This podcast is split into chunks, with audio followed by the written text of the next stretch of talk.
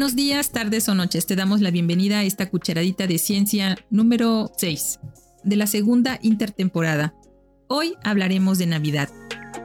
El sábado empezaremos, bueno, desde ahorita seguramente ya estás empezando a hacer tus compras navideñas para tu cena de Navidad, no te pases. El sábado 24 seguramente tendrás ya tus visitas o el sitio donde vas a pasar la cena de la Navidad junto con tu arbolito y tus manteles o lo, como hayas decorado tu casa yo la verdad no decoro, pero sí me hace ilusión la cena de Navidad. Para el 25 recibir los presentes que tanto has esperado. Si te portaste bien, dice la tradición. Por eso hoy vamos a tener una cucharadita navideña, vamos a hablar un poco de eh, la socialización y la cultura y cómo moldea quiénes somos y cómo nos perciben los demás. La historia de nuestras experiencias y cómo éstas están directamente relacionadas con nuestra identidad. Nuestra identidad personal y social tiene un gran impacto en las oportunidades y desafíos e inquietudes que enfrentamos en nuestra vida cotidiana. Yo soy Gladys Yáñez y me acompaña.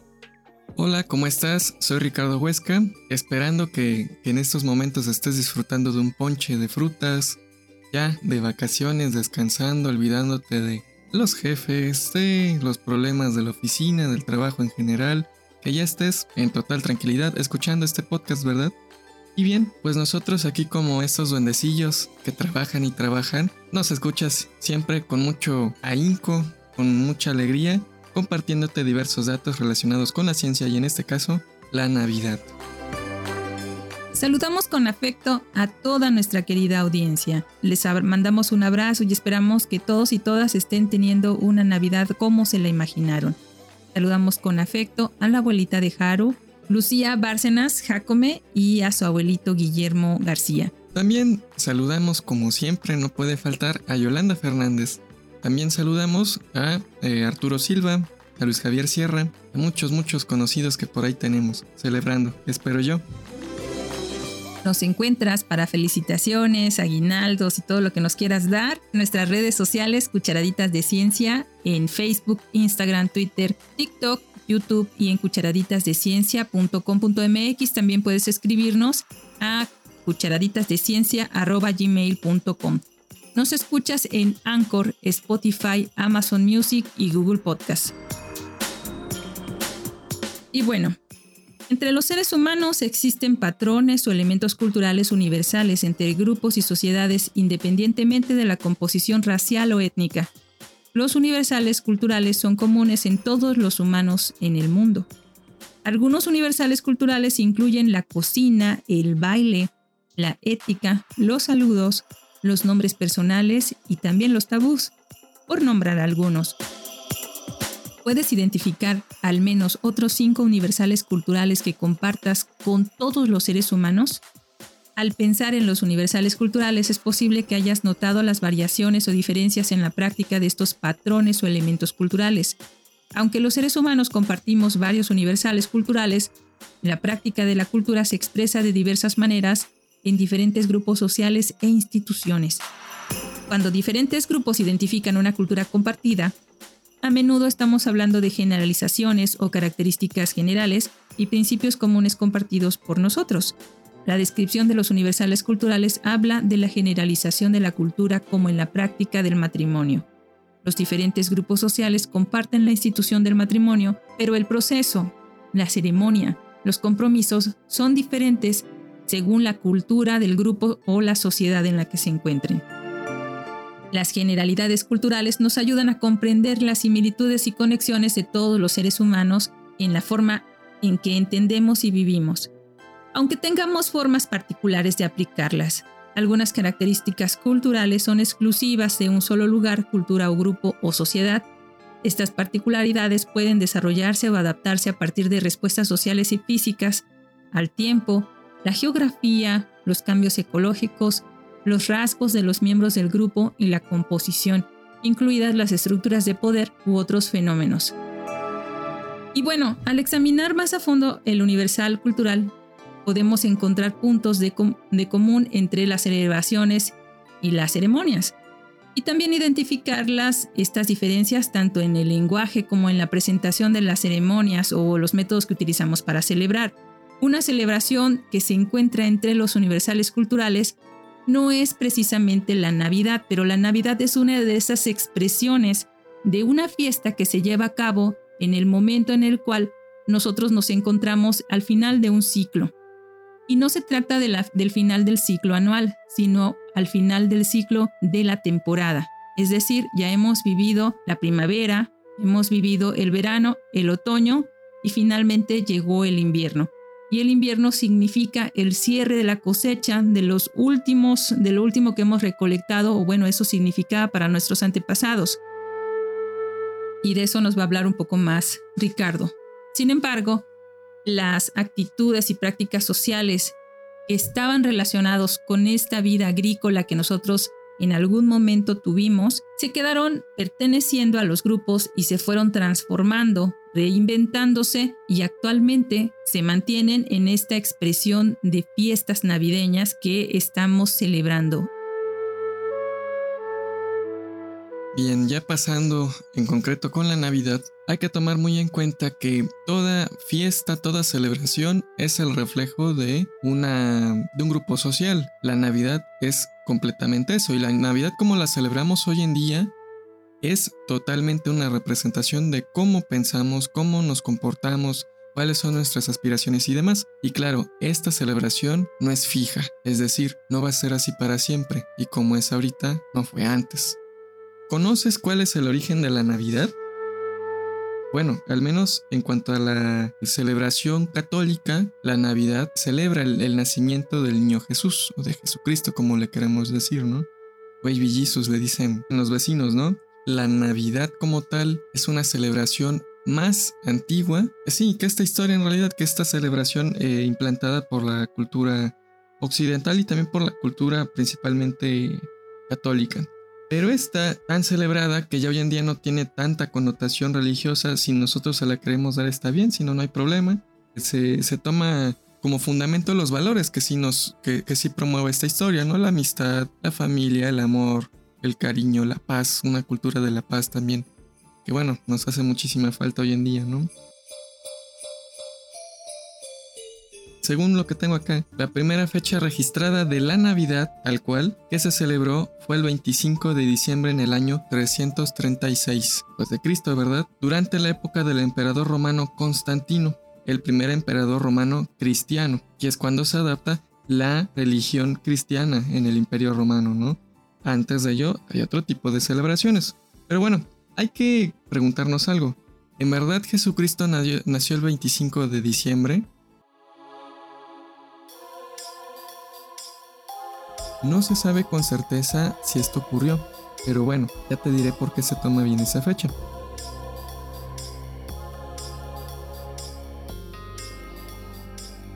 Se calcula el 25 de diciembre por ciertas tradiciones cristianas. Una que comenta que, bueno, se toma el conteo desde que a María se le dijo que tendría un bebé muy especial. Este episodio llamado la Anunciación, que ocurre el 25 de marzo. Y si hacemos cuenta, sumemos de nueve meses de esa anunciación, nos da el 25 de diciembre. Que por ende, siendo números, ¿verdad? Todavía respetando esta, esta historia, pues eh, Jesucristo nacería en ese momento. Aunque de manera científica no hay una certeza clara de que este personaje haya nacido en esa fecha o, que se explique con mayor razón por qué ha nacido, ¿no? Pero bien, lo importante acá es que antes de que se introdujera el nacimiento de Jesucristo, en estas fechas sí había una gran celebración, habían varias, también dependiendo de, la zona donde uno eh, viviese. Una de ellas es, por ejemplo, la Saturnalia, o también la Dies Natalis Solis Invicti, o el, el Brumalio. O sea, todas estas son celebraciones paganas, ¿sí? Previas a la inserción de la Navidad cristiana. Y bueno, ¿qué es lo pagano? Puedes preguntar. Entendemos por pagano algo, alguien, una persona, una, una agrupación que adora a dioses que desde la perspectiva de algunas de las tres religiones monoteístas, es decir, el cristianismo, el judaísmo e el islam, se consideran falsas, ¿sí? Pensemos esto, aunque bueno, el decir pagano también implica ya hablar con prejuicios, ¿no? Porque estaríamos diciendo que son fiestas falsas. Bueno, ¿desde qué perspectiva estamos diciendo? Pero dejémoslo solamente como celebraciones.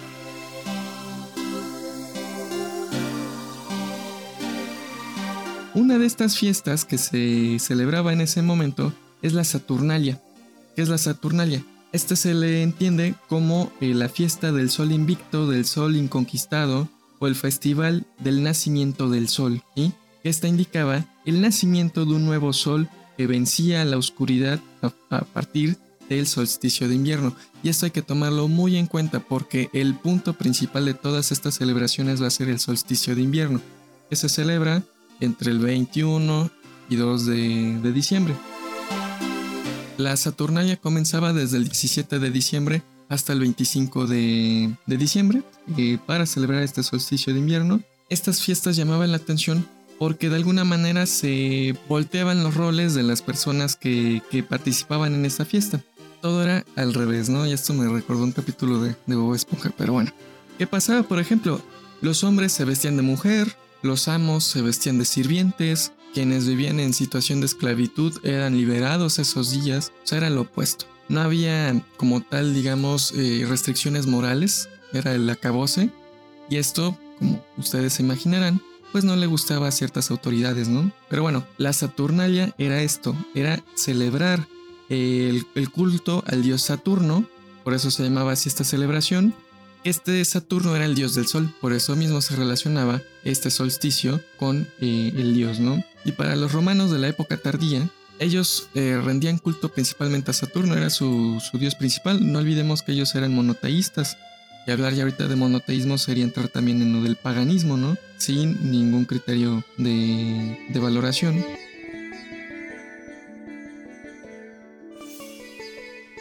Lo importante también de estas fiestas es que muy con relación a la Navidad se, se, la pasaban en familia, se intercambiaban regalos. Estos regalos eran principalmente, por ejemplo, velas, pantuflas de lana, gorros, calcetines. No sé si, por ejemplo, esto hablar de los calcetines tenga relación con los típicos calcetines colgados en las chimeneas de las casas mexicanas, ¿verdad? Porque como hay chimeneas en México.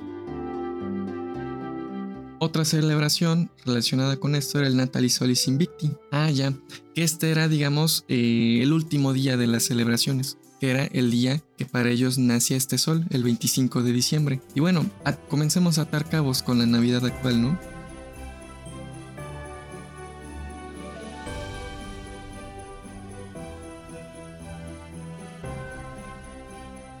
Y, hablando acá del término Navidad, que en realidad significa el nacimiento, ¿no? Este 25 de diciembre, al menos desde la cuestión de los Saturnales, se celebraba así un nacimiento, el nacimiento del sol. Atemos cabos. Pues ya ves que aquí en América también teníamos el Panquetzalizli. Bueno, no en América, sino en Mesoamérica. Eh, ya hablamos de eso en el episodio de las posadas sobre el Panquetzalizli que celebraba justamente el nacimiento del dios Huitzilopochtli, ¿no? Que también se asemejaba, bueno, o sucedía anualmente en el momento en el que el sol terminaba de, hacer su marcha por el cielo. Quería hablar un poco sobre el paganismo.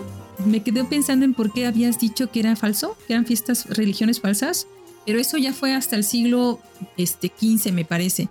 El paganismo proviene del latín classicus paganus, que significa rural, rústico y que más tarde se, significó civil.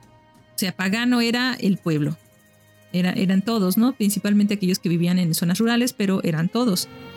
Este término se utilizó por primera vez en el siglo IV por los primeros cristianos para referirse a, quienes dentro del imperio romano practicaban el politeísmo o religiones étnicas distintas al judaísmo, que en ese momento era lo que existía. En la época del Imperio Romano, los individuos caían en la clase pagana porque eran cada vez más rurales y provincianos en relación con la población cristiana, cuyos eh, núcleos se encontraban en las ciudades, o porque no eran militares de Cristo.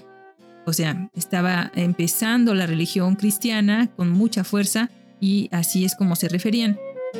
Los términos alternativos utilizados por los textos cristianos eh, también les llamaban helenos, gentiles, que esta palabra la encontramos en la Biblia, pero también paganos. El sacrificio ritual era una parte integral de la antigua religión grecorromana y se consideraba como una indicación de que si una persona era pagana o era cristiana. El paganismo ha connotado ampliamente a la religión del campesinado. Ya después, durante la Edad Media, pues ya con la fuerza que cobró la religión cristiana, entonces tomó esta connotación de aquellos que creían en los falsos dioses y por lo tanto se dio a entender que pagano era aquel que practicaba una religión que era falsa. Pero esto se dejó atrás en algún momento de, nuestra época y actualmente el paganismo es una religión como tal. Actualmente el paganismo moderno o neopaganismo incluye religiones reconstruidas como este, el reconstruccionismo politeísta romano, el helenismo, la fe nativa eslava, el paganismo reconstruccionista celta o el simplemente llamado paganismo, así como tradiciones eclécticas modernas como las Wicca y muchas de sus ramificaciones, incluido el neodruidismo, discordianismo.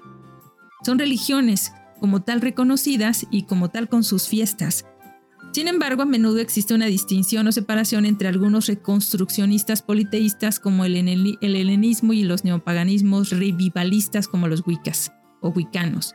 No hay que temer a estas nuevas religiones, no son nuevas en realidad, sino están recuperando mucho muchas de las tradiciones que además fueron las que dieron lugar a que religiones como el cristianismo pudieran existir. Nuestras prácticas sociales, no solamente una celebración es, el corazón de, nuestra civilización. Por ejemplo, me estaba acordando de esta película de Midsommar. ¿No la has visto? Ajá. Bueno, ahí hay una celebración pagana. Es, Midsommar, es buenísima. Y, también de la mano, por ejemplo, de la Saturnalia están los brumales, eh, o la brumalia, de origen latín, que eran también fiestas del solsticio de invierno instituidas por Rómulo, un emperador romano, en honor a Baco o Dionisio, como le queremos llamar, a Saturno o Cronos. Depende también de, qué panteón nos referimos, tanto al griego.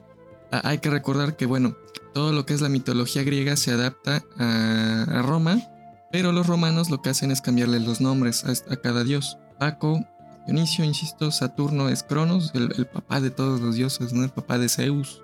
Y también eh, estos brumales hacían en honor a Ops, o Demeter, esta era la diosa de la fertilidad y creo que del placer, algo, algo relacionado, muy de la mano con las fiestas, ¿no? Se celebraban también en Roma y bueno, era eh, una derivación de las fiestas griegas que si te das cuenta entonces, estas fiestas de origen, bueno, que dan parte a la Navidad, no solamente tienen su auge en el Imperio Romano, sino que también provienen ya de prácticas eh, de la antigua Grecia, que también van a referir al eh, solsticio de invierno. En realidad, esta palabra brumalia, su raíz de latín bruma, hace referencia directa al solsticio, donde también era, era más que nada lo mismo, celebrar de regalos y demás. Y también centrarse en la celebración por cuestiones relacionadas con la agricultura, con la caza, con la ganadería, el ejército, los días fríos y cortos del invierno, he vistos también como poco productivos y al no ser tan productivos se prestan para la fiesta.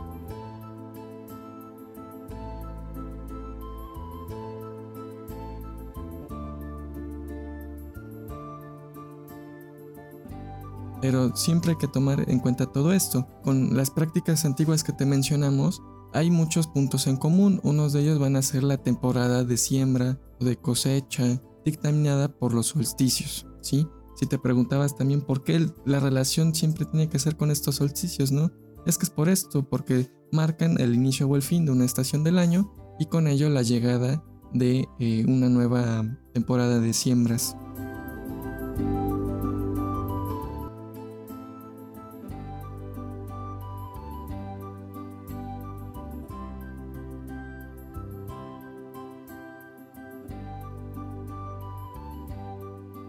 Y bueno, todas las personas son cultas, es decir, que tienen cultura. En las ciencias sociales se argumenta que todas las personas tienen una cultura y esta se compone de valores, creencias, normas, símbolos expresivos, lenguaje, prácticas y artefactos. Este punto de vista trasciende la perspectiva de las humanidades que sugieren que alguien debe proyectar gustos refinados, modales y tener una buena educación, como las exhibidas por la clase élite para tener una cultura. Esto no es así desde las ciencias sociales. La perspectiva de los científicos sociales refuerza la ideología de que la cultura es un sistema integrado y modelado, no simplemente características deseadas por el grupo gobernante o dominante. Lo sentimos mucho. Los patrones culturales son un conjunto de rasgos integrados transmitidos por comunicación o interacciones sociales. Consideremos los patrones culturales asociados con cómo vivimos, cada grupo cultural o sociedad mantiene un sistema de vivienda compuesto por rasgos culturales particulares que incluyen aquí en México una cocina, una sala, una recámara, un baño, hasta los INEGI. Pero no todas las sociedades viven así, así vivimos nosotros. Los rasgos culturales o cada elemento cultural individual es parte del hogar o de un patrón cultural aceptado para la vivienda para determinados grupos. Las personas no solamente compartimos estos rasgos culturales, sino que también podemos compartir rasgos de personalidad. Estos rasgos son acciones, actitudes y comportamientos. La honestidad del mexicano es inconfundible en todo el mundo. La lealtad y el coraje. Podemos clasificar a las culturas y sobre todo dentro del Estado sabemos quiénes son los más, eh, por ejemplo, los más valientes o los más correlones. Los rasgos de la personalidad compartido se desarrollan a través de las interacciones sociales a partir de valores fundamentales dentro de los grupos y sociedades. Los valores centrales se enfatizan formalmente o legalmente, también están reconocidos, ah, también informalmente los que no son oficiales para el desarrollar un significado compartido y expectativas sociales. También hay un uso de sanciones positivas, que son recompensas, y negativas, que son castigos, que ayudan a controlar estos rasgos de la personalidad no deseados y deseados. Por ejemplo, si queremos infundir coraje, podemos resaltar a las personas los y momentos que muestren valentía con elogios verbales o aceptación de premios. Ándale, si te avientas por la, por la resbaladilla, te compro un helado, ¿no? Cuando le decimos a los niños chiquitos para que sean valientes y disfruten de ese placer que para ellos en ese momento es desconocido. Para evitar la cobardía podríamos mostrar a un desertor o a un fugitivo que eso significa debilidad y que va a ser aislado socialmente. ¿Y aquí voy con esto? Muchas personas dicen, bueno, pero es que si tú no eres católico, ¿por qué celebras la Navidad? Entonces vete a celebrar los ritos paganos. Porque no solamente existe la religión, también existen estos condicionantes sociales a los que nos estamos exponiendo en el momento de que no queramos disfrutar la Navidad, no queramos participar en la Navidad. Además, nosotros queremos ser parte, nosotros me incluyo porque no soy precisamente una católica conversa.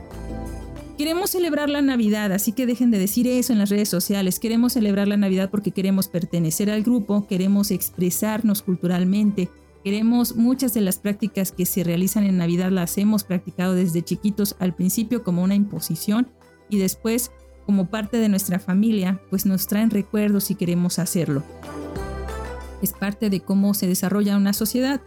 Las vacaciones de Navidad son un ejemplo en el que la cultura ideal no coincide con la cultura real que vive y se transmite entre la gente. La Navidad representa tradicionalmente una celebración anual del nacimiento de, Jesucristo. Sin embargo, las personas y familias que no adoran a Cristo ni asisten a la iglesia el día de Navidad participan en el intercambio de regalos y en la preparación de la cena. La definición ideal o pública de la Navidad no coincide con las prácticas reales o individuales que la gente expresa en la festividad. A lo largo de la historia, siempre ha habido diferencias entre lo que las personas valoramos de la cultura ideal y cómo se viven realmente en sus vidas la cultura real, independientemente de su origen racial o étnico. En esta Navidad, no aísles a las personas que no van a misa, no practiques este tipo de, ¿cómo se llaman? Este tipo de penalizaciones hacia las personas porque no cumplen con la fiesta como tú la quisieras eh, que la cumpliera. Sino disfrutemos una Navidad de cohesión social y familiar donde nos aceptamos mutuamente y donde podemos volver a vivir el encuentro que durante la pandemia de COVID se nos fue negado. Claro, con precaución porque la pandemia continúa. Sí, ¿no? Entonces, abracemos a la Navidad, pero con una perspectiva multiculturalista, ¿no? Hay que ser tolerantes. Y eso va, este mensaje fue, va directo a las, a las tías, a las abuelitas. Ya, ustedes saben a quién me refiero, ¿no? A, qué integrantes de la familia. Pero sí, la cultura la llevamos todos y todas y todos en cualquier expresión, en cualquier práctica, en cualquier idea que nosotros nos pase por la mente, está implicada la cultura. Bien.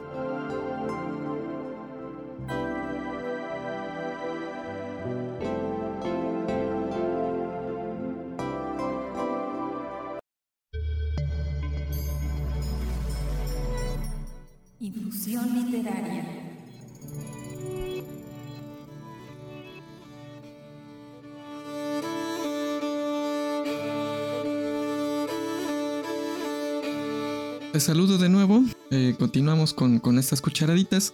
En la infusión literaria de hoy, igual dedicada a la Navidad, con mayor razón, ¿verdad?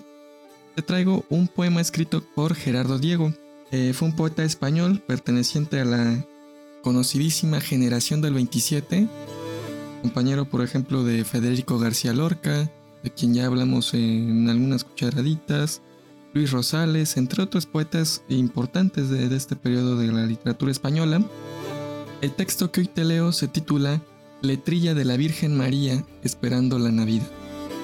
Y ojalá podamos reflexionar también no solamente en ese personaje bíblico, sino poniéndonos un, poco más en realidad, pensemos en María, en su, en su condición al recibir todo, todo este giro de vida. Bueno, el poema dice, cuando venga Ay, yo no sé, ¿con qué le envolveré yo? ¿Con qué? Ay, dímelo tú, luna, cuando en tus brazos de hechizo tomas al roble macizo y le acunas en tu cuna. Dímelo, que no lo sé, ¿con qué le tocaré yo? ¿Con qué?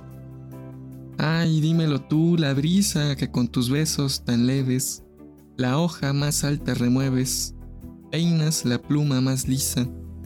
Dímelo, no le diré, ¿Con qué le besaré yo? ¿Con qué? Y ahora que me acordaba, ángel del Señor, de ti, dímelo, pues recibí tu mensaje, he aquí la esclava. Sí, dímelo, por tu fe. ¿Con qué le abrazaré yo? ¿Con qué? O dímelo tú, si no, si es que lo sabes, José, y yo te obedeceré, que soy una niña yo. ¿Con qué manos le tendré que no se me rompa? ¿Con qué?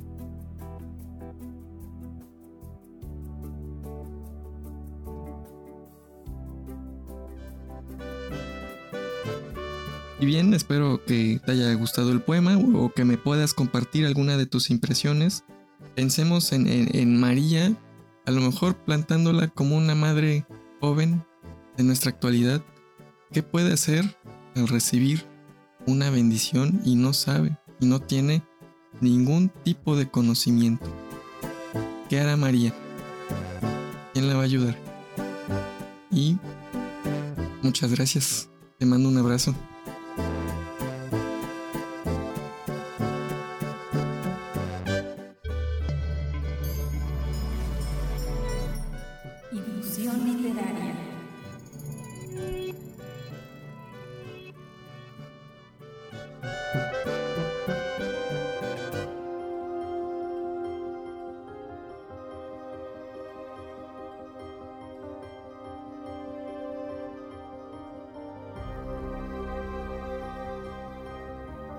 ¿Cuándo fue? ¿En qué año? Preguntémonos, se celebró por primera vez la Navidad en América.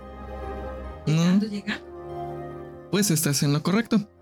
La primera Navidad realizada en nuestro continente tuvo lugar el 25 de diciembre de 1492, con un personaje ya, ya, ya, ya es local en, nuestra, en nuestro podcast, ¿verdad? Cristóbal Colón. Esto fue en la Hispaniola, en la isla que actualmente conforma Haití, la República Dominicana. Según investigaciones, Cristóbal Colón o Cristóforo Colombo, como quieran llamarlo, realizaba reconocimientos por esta zona cuando la carabela, que ya habíamos dicho que no era carabela, ni se llamaba la Santa María, tuvo problemas y bueno, encalló, encalló en esta zona.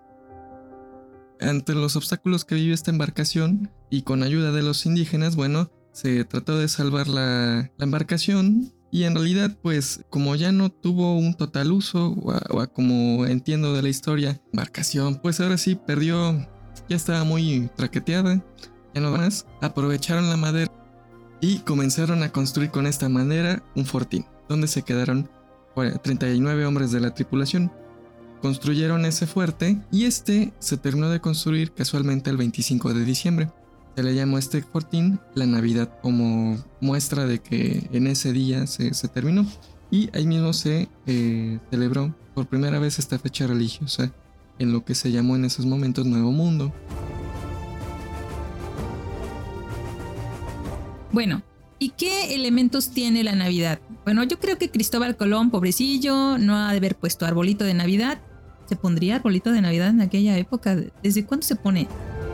Pero bueno, no creo que haya podido hornear un pavo. Oye, ¿y esto del pavo? ¿Qué onda? ¿Había pavo en el, en el antiguo continente? Yo creo que no. No. Porque de dónde viene la costumbre del pavo? Para mí el pavo es un guajolote muy güero, pero guajolote al fin de cuentas. Yo creo que allá eran aves de casa, otro tipo de, de aves. Eso debe ser parte del sincretismo, ¿no? Bueno, como sea, Cristóbal Colón tuvo su Navidad, tal vez un poco, este, pues precaria, pero la tuvo. Fue la primera Navidad que se celebró en, América, pero en, los orígenes tanto precristianos como cristianos y seculares, las costumbres modernas populares de la festividad incluyen la entrega de obsequios. No puede faltar, ya tuvimos nuestro episodio de obsequios. Completar un calendario de Adviento o una corona de Adviento. Esta, esta corona de Adviento o calendario de Adviento que algunas personas eh, realizan es una tradición cristiana que simboliza el paso de las cuatro semanas de Adviento en el calendario litúrgico de la Iglesia Occidental. Es tradicionalmente una práctica luterana, aunque se ha extendido en muchas otras denominaciones cristianas. Ponen en, una corona de hojas cuatro velas y cada fin de semana, me parece, van prendiendo una de estas velas acompañándola de la lectura de la Biblia.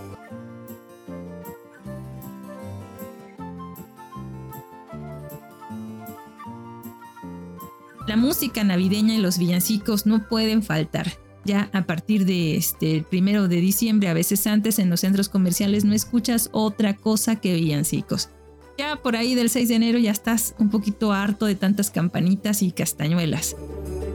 También la Navidad significa o implica o integra ver una obra de Navidad. Por eso Netflix y todos los medios de comunicación se llenan de películas de Navidad. Porque queremos ver todo, queremos que sea Navidad. Hay un intercambio de tarjetas navideñas que ahora son virtuales, pero antes se mandaban por correo y era muy bonito recibir una.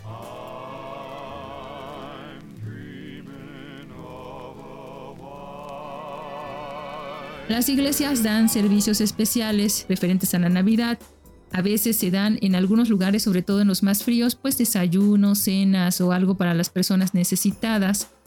La Navidad implica una comida especial, que normalmente es una cena. También implica que las casas exhiban decoraciones navideñas, los árboles de Navidad llenos de luces navideñas, con sus nacimientos al pie o en los balcones, a veces hay casas, eh, sobre todo las casas aquí jalapeñas, luego desocupan toda una habitación para poner su Belén, o sea, su, nacimiento, ¿no? El cielo estrellado. Antes era una hasta competencia entre vecinos, se ha ido perdiendo un poco, pero todavía sobrevive. ¿Qué más hay? Ah, se me olvidaban las flores de Nochebuena. Empiezan a llevártelas al trabajo, eh, se colocan por aquí por allá eh, plantas en maceta de, de Nochebuena, en las casas no pueden faltar. Las coronas, bueno, en algunas culturas también estilan poner un muérdago y un acebo. El muérdago es una hemiparásita del orden de las santanales, yo creo que viene su, nombre provino del uso que le daban. Este se coloca y la costumbre es de que si te paras ahí junto con una persona, pues le tienes que dar un beso, creo que así más o menos. Y el acebo es otro tipo de planta que más bien creo que al acebo es al que luego en las películas se, le, se refieren como muérdago, que es justamente el que tiene estos frutitos de color rojo vivo y esta pertenece a la familia Ilex y tiene una gran cantidad de especies, tanto leñosas como arbustos y trepadoras.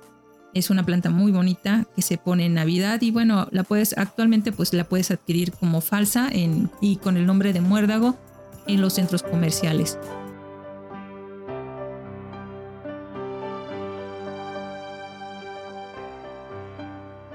Hay figuras estrechamente ligadas y relacionadas, ¿no? A menudo que no pueden faltar. Una es Santa Claus, que se le conoce de un, con un montón de nombres, desde Papá Noel, San Nicolás, Cristiquín, dijo Pascuero. ¿Quién le dice así?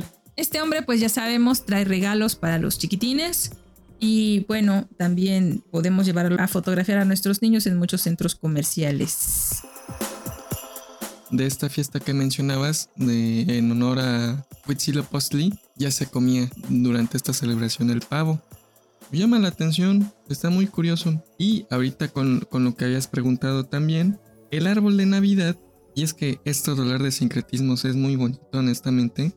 El origen del árbol de Navidad eh, se menciona acá que se remonta al siglo VIII en Alemania, en honor a Thor, el dios nórdico. Que bueno, si ya hablamos de Thor, nos estamos refiriendo a una religión politeísta. Al dios Thor eh, se le rinde tributo ofreciéndole un abeto, un árbol de paz que representaba la vida eterna, adornándolo con manzanas y velas.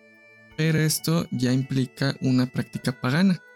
Lo que pasa con la Navidad que conocemos en mayoría es que eh, está el sincretismo tal cual como lo vemos. Eh, si quiere, de favor te invito también a que si puedes repase un poquito las, las cucharaditas que hicimos sobre Día de Muertos y Todos Santos. Cuando hablamos de sincretismo es cuando dos culturas eh, confluyen, se mezclan y sus celebraciones, por ejemplo, toman prestadas o se adueñan de alguna parte de esa celebración para, para que ésta se siga practicando, ¿no? O también para que la población eh, asimile de manera más fácil una nueva cultura cuando ésta se está imponiendo, ¿no?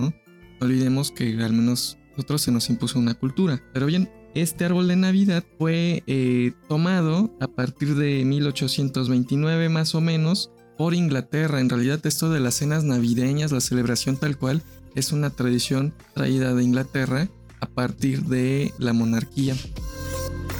La monarquía lo que hace fue tomar este árbol navideño, pone luces, le pone adornos y bueno, ya desde la perspectiva religiosa, el árbol navideño significa el paraíso, donde Adán y Eva comieron los frutos, donde, pues ya si recordamos o sabemos, aquí se da el pecado original, ¿no? Y sirve también para recordar que Jesús llegó a la tierra. Las esferas y los colores simbolizan los dones que Dios le otorga al hombre, ¿no? Pensando que estas esferas pueden ser los frutos, si así lo vemos. Y bien, las luces van a representar la luz de Cristo y la estrella en la punta del árbol, la fe que siempre debe estar presente, ¿no? La fe que siempre brilla. Y que si lo pensamos, esta estrella bien podría eh, relacionarse con el símbolo del, del Espíritu Santo. Bueno, y otro elemento nuevo, ahorita me quisiera recordar algunas de las otras celebraciones que ocurren al mismo tiempo que Navidad, pero se me, se me vino esto a la mente y quise comentarlo. Las series navideñas son nuevas porque la electricidad pues es muy posterior a la celebración de la Navidad. Sin embargo, ya no consideramos un árbol de Navidad si no tiene luces, ¿verdad? O sea, eso es inconcebible. ¿Para qué quieres un pino sin, sin luces? Y quien es el padre de la iluminación navideña moderna también es el de la innovación en general. Fue Thomas Edison. Muchos lo han llamado de formas muy, muy diferentes, pero él fue al que se le ocurrió hacer estas brillantes luces de Navidad que imagínense el asombro que sintió las personas que presenciaron la primera vez que se prendieron una, una serie navideña. Esto fue en 1879. Se produjo unas pocas semanas después de que él inventara la primera luz incandescente práctica y el primer circuito electrónico del mundo. Ya me imagino a Edison pensando, ya inventé el foco y ahora, ¿qué hago? Ah, pues una serie de Navidad. Y luego el fonógrafo y creo que la Navidad no sería lo mismo sin los inventos de Edison. Bueno, el mundo no sería lo mismo. Aunque digan lo que digan de él, hay que reconocerle que la serie de Navidad no se la plagió a nadie. Retomando entonces también lo de las primeras veces, la primera vez que se celebra la Navidad en México, ya no en América, según fue en el año 1526 y en el año 1528. La celebra el misionero franciscano Fray Pedro de Gante, quien escribió al rey Carlos V sobre la celebración y la relación que ésta tendría con los indígenas en, Nueva España, ¿no? Eh, como bien habías mencionado, en estas fechas se celebraba Huitzilopochtli y lo celebraban comiendo amaranto. Este se compartía, ya trayendo un poco estos valores ¿no? que se potencian en, en Navidad.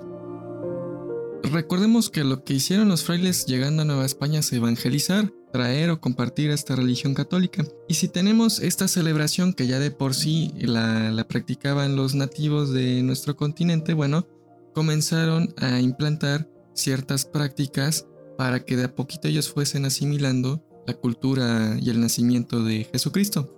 Como lo hicieron, por ejemplo, si hablamos de fiesta con canciones.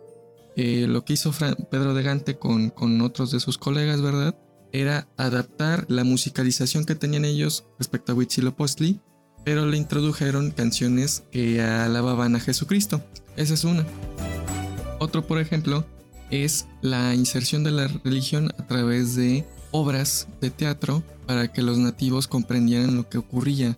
Recordemos que también la alfabetización de los pueblos indígenas, que ellos aprendieran español, tardó muchos años. Aquí estamos hablando que fueron 6, 7, 8 años después de la conquista, pues para que ellos comprendieran de manera más eficiente esta celebración, se elaboraron las pastorelas. Y pues bueno, de a poquito iba entrando la religión. Otra cuestión también sería, por ejemplo, eh, la, pues en la misma fiesta, prácticas como la piñata, que esta piñata es pues pegarle al diablo, ¿no? Pegarle y que esta piñata con sus siete picos va a representar los siete pecados capitales, qué sé yo. Son cuestiones que de a poco van trayendo eh, los españoles para que acá entre bien y entre con fuerza la religión. Y de eso ya hablamos en el capítulo de las posadas si quieres echarte un paseo por allá, este, vas a encontrar un poco más de, esto que nos acaba de recordar Ricardo. Pero no, el Panquetzalistli no fue la única fiesta asociada con la Navidad. Tal cual lo hicieron en América, lo habían hecho en otras culturas. Eh, la Navidad se desarrolló y se fue enriqueciendo de diferentes fiestas.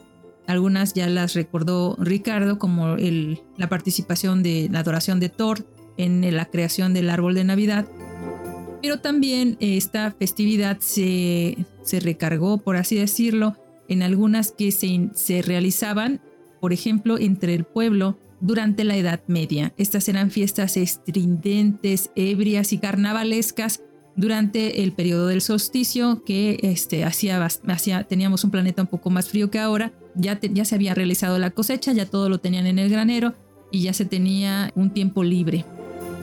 Esto durante el siglo XIX y la celebración de Navidad fue prohibida en más de una ocasión dentro de ciertos grupos porque originalmente no era lo que es ahora, ¿no? O lo que los cuadros nos pintan. Los grupos puritanos y los testigos de Jehová, quienes no celebran los cumpleaños en general debido a la preocupación de que fueran demasiado antibíblico.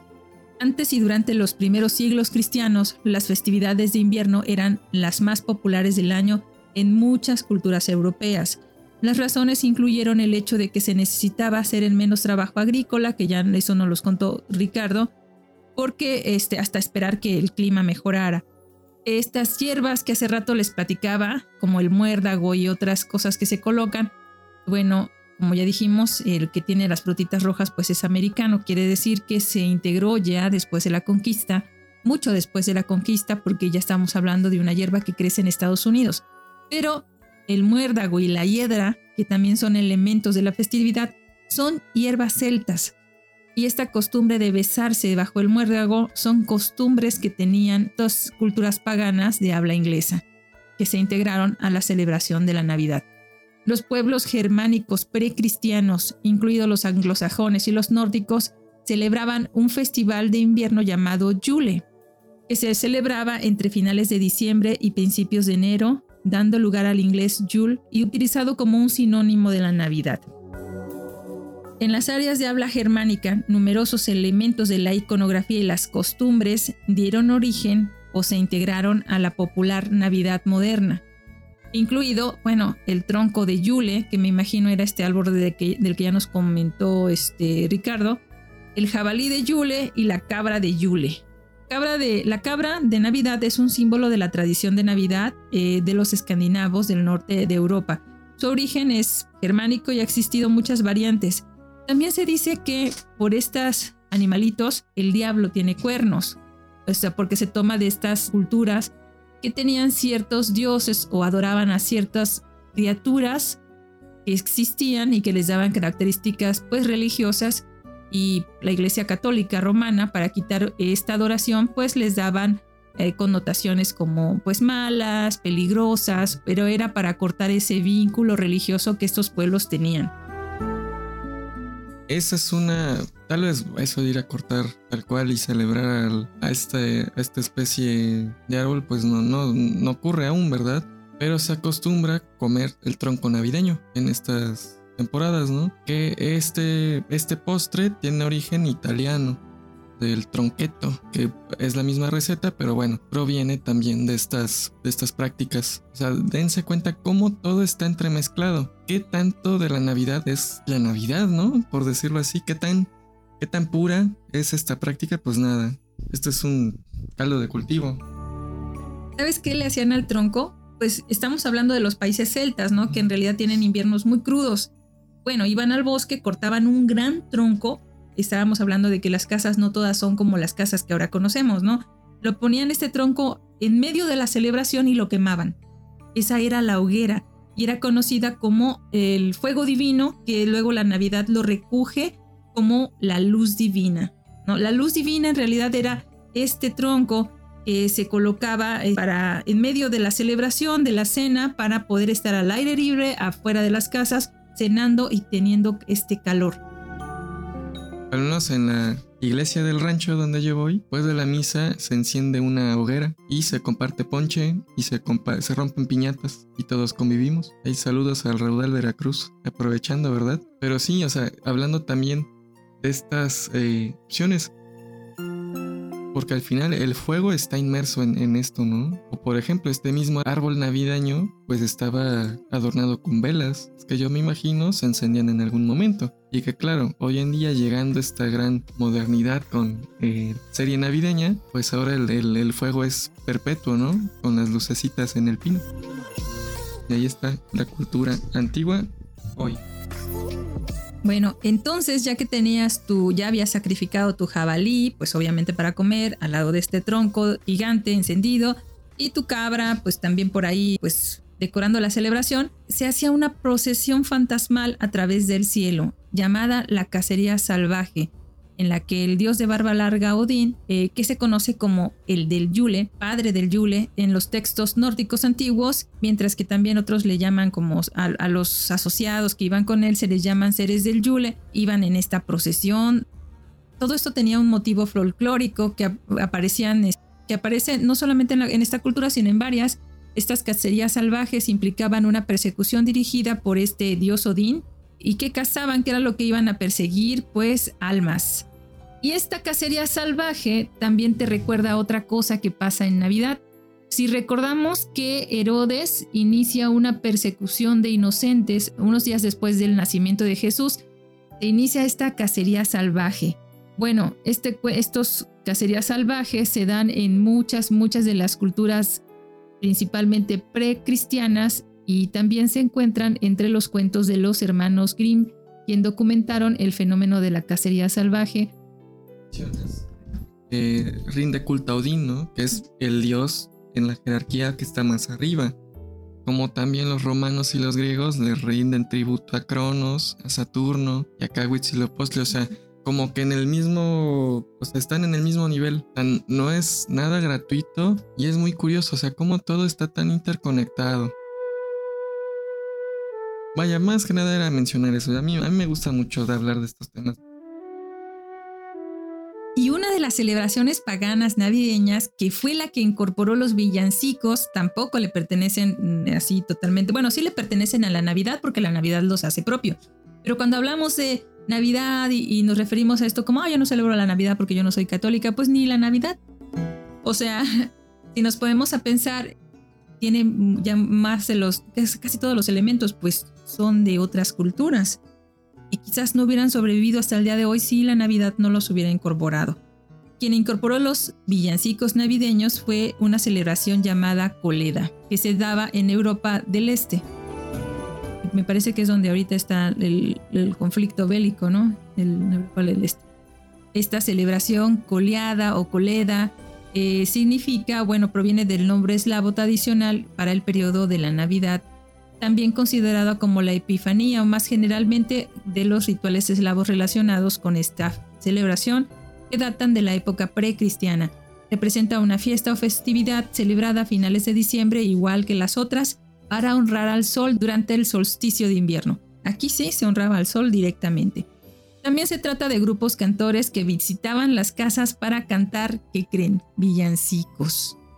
La palabra todavía se usa en ucraniano moderno, en bielorruso, polaco, búlgaro, macedonio, serbo-croata, lituano, checo, eslovaco, esloveno y rumano.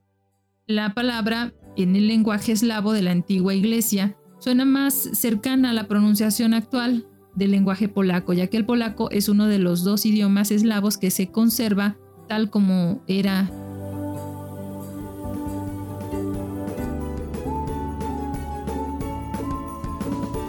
En 1925, Jakob Gottobach escribió la composición Coleda, a la que llamó un rito popular en cinco partes para un coro masculino y una pequeña orquesta, que además se utiliza o se toca o se pone en muchos lugares durante la Navidad, porque los cantos que estos este, antiguos pueblos tenían o hacían eran muy parecidos y además se vestían con elegantes colores, usaban máscaras y adivinen qué, fabricaban grandes estrellas de hilo o de diferentes elementos con los que acompañaban estos grupos corales que iban de casa en casa. Sin, sin duda algo muy entrañable y que me encantaría presenciar. Solamente también para complementar un poco más del árbol de Navidad, hablando de, México, el primer árbol navideño fue implementado por Maximiliano de Habsburgo, quien impuso la tradición de los árboles de Navidad en México. Que bueno, el proveniente de no, ¿de dónde, no? O sea, no austriaco, o sea, de donde se dan todo, todo, este, todo este tipo de, actividades. Eh, aunque ya en México se, se, traía de alguna manera el árbol de Navidad porque habían otras familias europeas que eran principalmente alemanas, Habsburgo fue, digamos, quien trajo con mayor furor esta, esta práctica. Y algo que se me olvidó, perdón, hace un, hace un momento, es que también parte de esa evangelización implicaba la elaboración de los nacimientos que ahorita lo había mencionado Gladys, como igual como una práctica para que la religión entrara acá. Pues bien, se desplazó un poquito la cuestión de los nacimientos para el pino, ¿no? Para que se elaborara el pino. Y hoy en día creo que es más prioritario a veces el pino de Navidad que la, el mismo nacimiento, ¿no? Aunque bueno, hay unos nacimientos que vaya, qué belleza. Pero pues sí, esto, al menos en México, el primer arbolito de Navidad, o al menos el más representativo, fue durante el periodo de gobierno de Habsburgo, que fue en, mil, en la década de 1860. Creo que empezó en el y del 64 al 67. Eso nomás. Oye, pero sin duda quienes trabajaban, no sé, yo no sé si la iglesia católica romana estaba organizada, yo supongo que sí, pero quienes hacían esto eran excelentes mercadólogos, o sea, eran, es increíble. También, por ejemplo, ¿sabes qué evento se llevó a cabo que metió a la Navidad en Europa? fue la coronación del emperador Carlomagno. ¿Le suena? Bueno, Carlomagno fue coronado por el Papa, por supuesto, el día de la Navidad del año 800. También otro rey, Edmund el Mártir, fue ungido en Navidad de 1855 y el rey Guillermo de Inglaterra, otro, el, este, otro, pues, otro rey este, icónico, fue coronado el día de la Navidad de 1066. Entonces, celebrabas o celebrabas, ¿no? Ya en la Alta Edad Media, la festividad se, había vuelto tan prominente que los cronistas notaron rutinariamente dónde se celebraba la Navidad de varios magnates. ¿Quiénes eran los magnates? Pues los reyes. ¿Quién más tenía dinero en la Edad Media? Y un tocayo tuyo, el rey Ricardo II de Inglaterra, organizó una fiesta de Navidad en el, en el 1377 en la que se comieron 28 bueyes y 300 ovejas. Yo me imagino esta Navidad, este, por eso también es que muchos grupos de otro tipo de religiones calificaban a la Navidad como lasciva. Decían que, que estaba, que era, eh, le daban el nombre, el, sobrenombre del desgobierno, porque había, había embriaguez, promiscuidad y, fue, y juego. ¿Y saben por qué? Porque la Navidad también como una de las estrategias de iniciación en Europa, tenía algo que les gustaba mucho, mucho a estos religiosos primeros, que era una época de indulgencias. Es decir, eh, todo lo que hicieras en este momento pues era bueno, no sé bien cómo funcionan las indulgencias. Mejor lo busco antes de decir una estupidez. Ah, ciertamente, ciertamente. Y también los regalos son una forma de esta indulgencia, porque la indulgencia donde se te permitía comer, bailar, cantar, que son algunos de los que, bueno, están incluidos en exceso en algunos de los pecados capitales, pues era un regalo divino que recibías en ese momento donde podrías pues comerte hasta, comerte hasta 28 cerdos, ¿no? O todo lo que quisieras y que después se convertiría en los regalos de Navidad.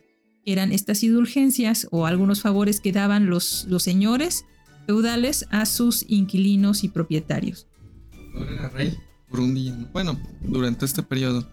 Hay que darnos cuenta igual como también esta Navidad, al menos ya la Navidad que conocemos sincrética, por decirlo de alguna manera, retoma diversos elementos, pero démonos cuenta que de cierta forma conservadora omitiendo este tipo de prácticas, ¿no? Aunque no pudo totalmente, porque ahorita la Navidad, bueno, es, es de mucha... Eh, vaya, ya mejor no digo nada, ya ustedes están imaginando cosas, no quiero creer. Recordemos que al hablar de cultura también hablamos de imposiciones.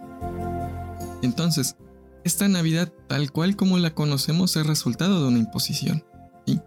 No estoy de acuerdo. Este, hay muchas imposiciones, pero ¿sabes quiénes influyeron? ¿Por qué la Navidad ahora tiene otro sentido? ¿Por qué tiene ese sentido de valores? Y ya vimos que en su origen, pues no, esto era el desgobierno, ¿no? Y todavía mantiene afortunadamente esta parte de desgobierno. Que también nuestros antepasados, su, su Paquetzalistli, pues era un desgobierno también, ¿no? ¿De dónde salieron toda esta filosofía pacifista y de compartir y todo? Pues de la literatura la literatura fue quien tomó la Navidad y la convirtió en lo que tenemos.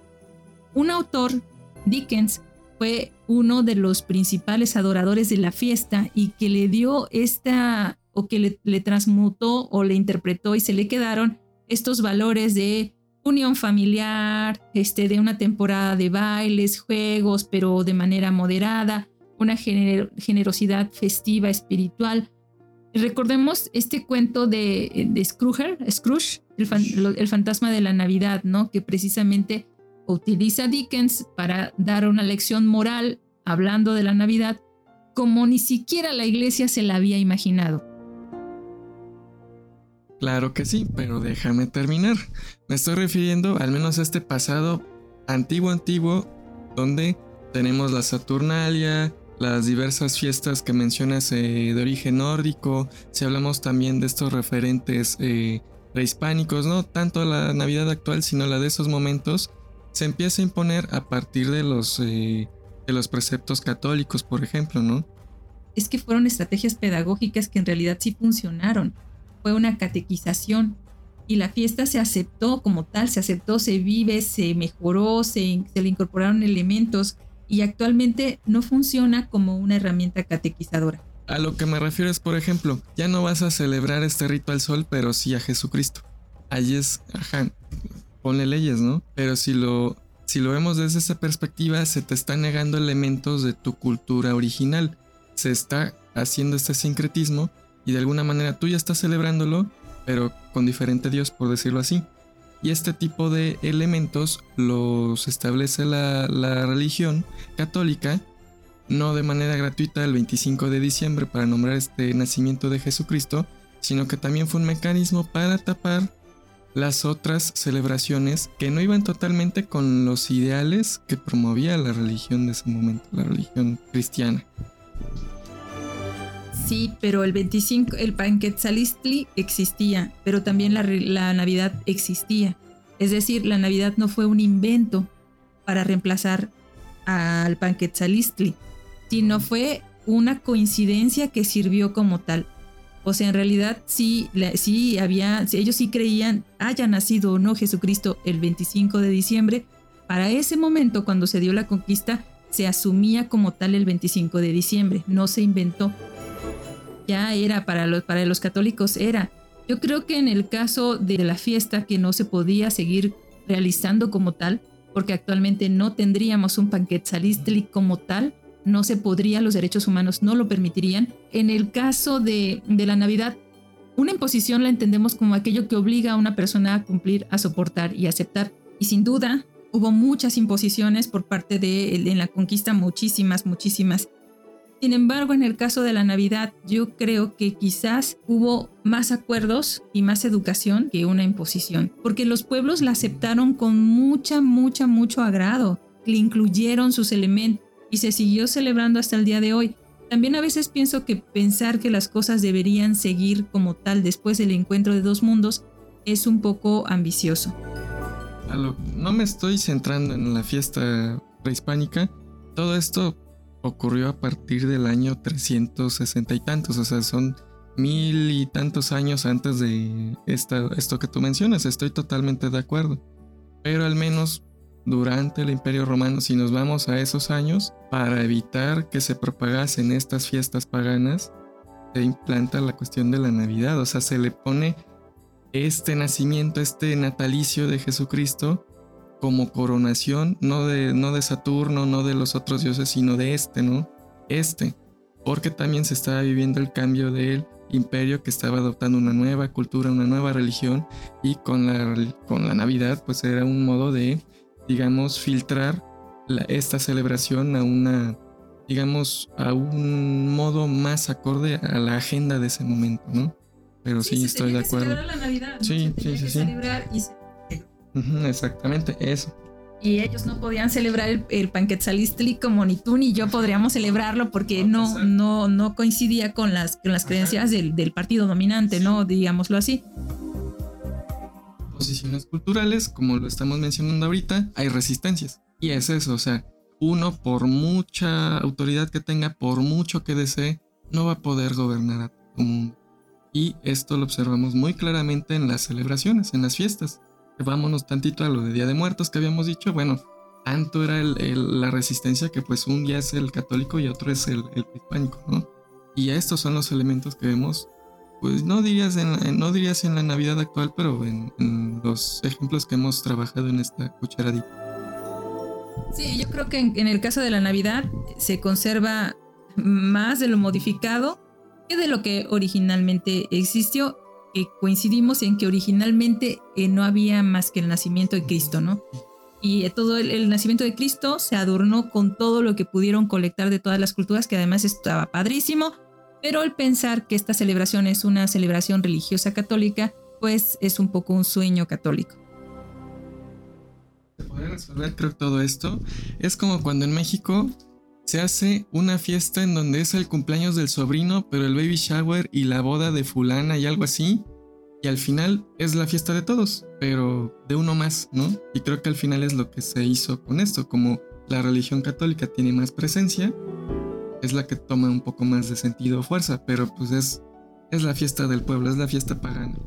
Claro, y con seguridad a Baby Jesus no le molesta en lo más mínimo compartir su mesa con Huitzilopochtli, bueno, su pastel con Huitzilopochtli y con Thor y con todos aquellos dioses que tuvieron la coincidencia afortunada de nacer el mismo día que Baby Jesus aunque no a todos les fue tan mal, pero bueno, este, pueden, podemos celebrar esta, esta Navidad como el cumpleaños de muchos dioses. Qué interesante situación, qué afortunada. ¿Qué más? Ya, ¿no? Ya nos vamos.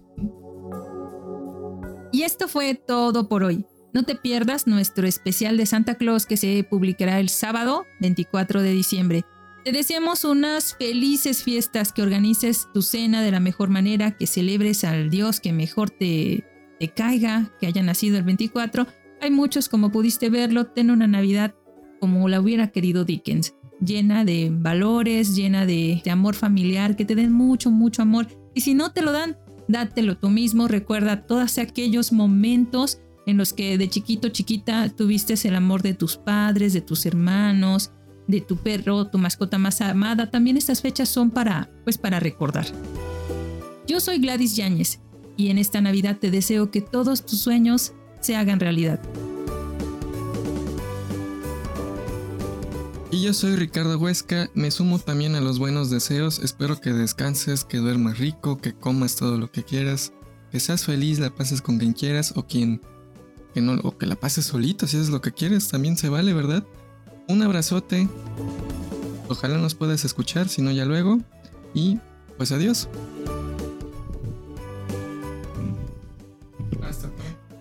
Te recuerdo nuestras redes sociales. Nos encuentras como Cucharaditas de Ciencia en Facebook, TikTok, Instagram, Twitter, en YouTube.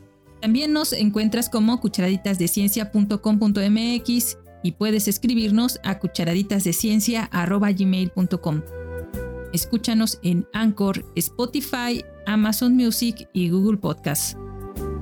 Desde nuestra cabina de grabación en el corazón de Jalapa, Veracruz, México, con el sonido de los villancicos ya en nuestras ventanas, bueno, no, con el sonido, con el sonido de la rama pidiendo, pidiendo su aguinaldo en la puerta, te abrazamos hasta donde sea que nos estés escuchando, pero te abrazamos de corazón, de verdad, de corazón. Muchas gracias. No vas a decir Si quieres que hablemos sobre un tema en concreto relacionado con la ciencia, por favor escríbenos y con mucho gusto lo vamos a preparar. Ya, eh, si pueden ahí mándenos mensajes para que vayamos haciendo una agenda del 2023. Queremos saber qué quieren escuchar y con mucho gusto ahí estará su cucharadita dedicada especialmente para ti. Ustedes. Adiós, hasta luego, hasta pronto, un abrazo, bye, felices fiestas.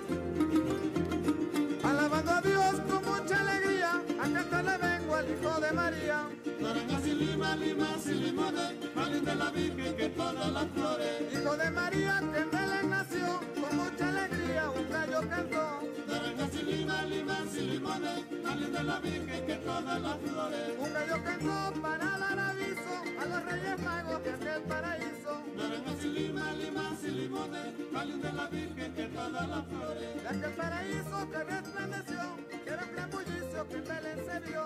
Naranjas y lima, limas y limones, cáliz de la Virgen que todas las flores. En Belén se vio la suma y grandeza, un pastorcito lleno de nobleza. Naranjas y lima, limas y limones, de la Virgen que todas las flores. Lleno de nobleza le van a obsequiar todos los pastores y el rey Baltasar.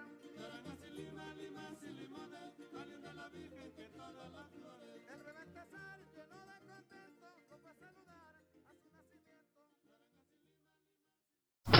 Power off. Let's go.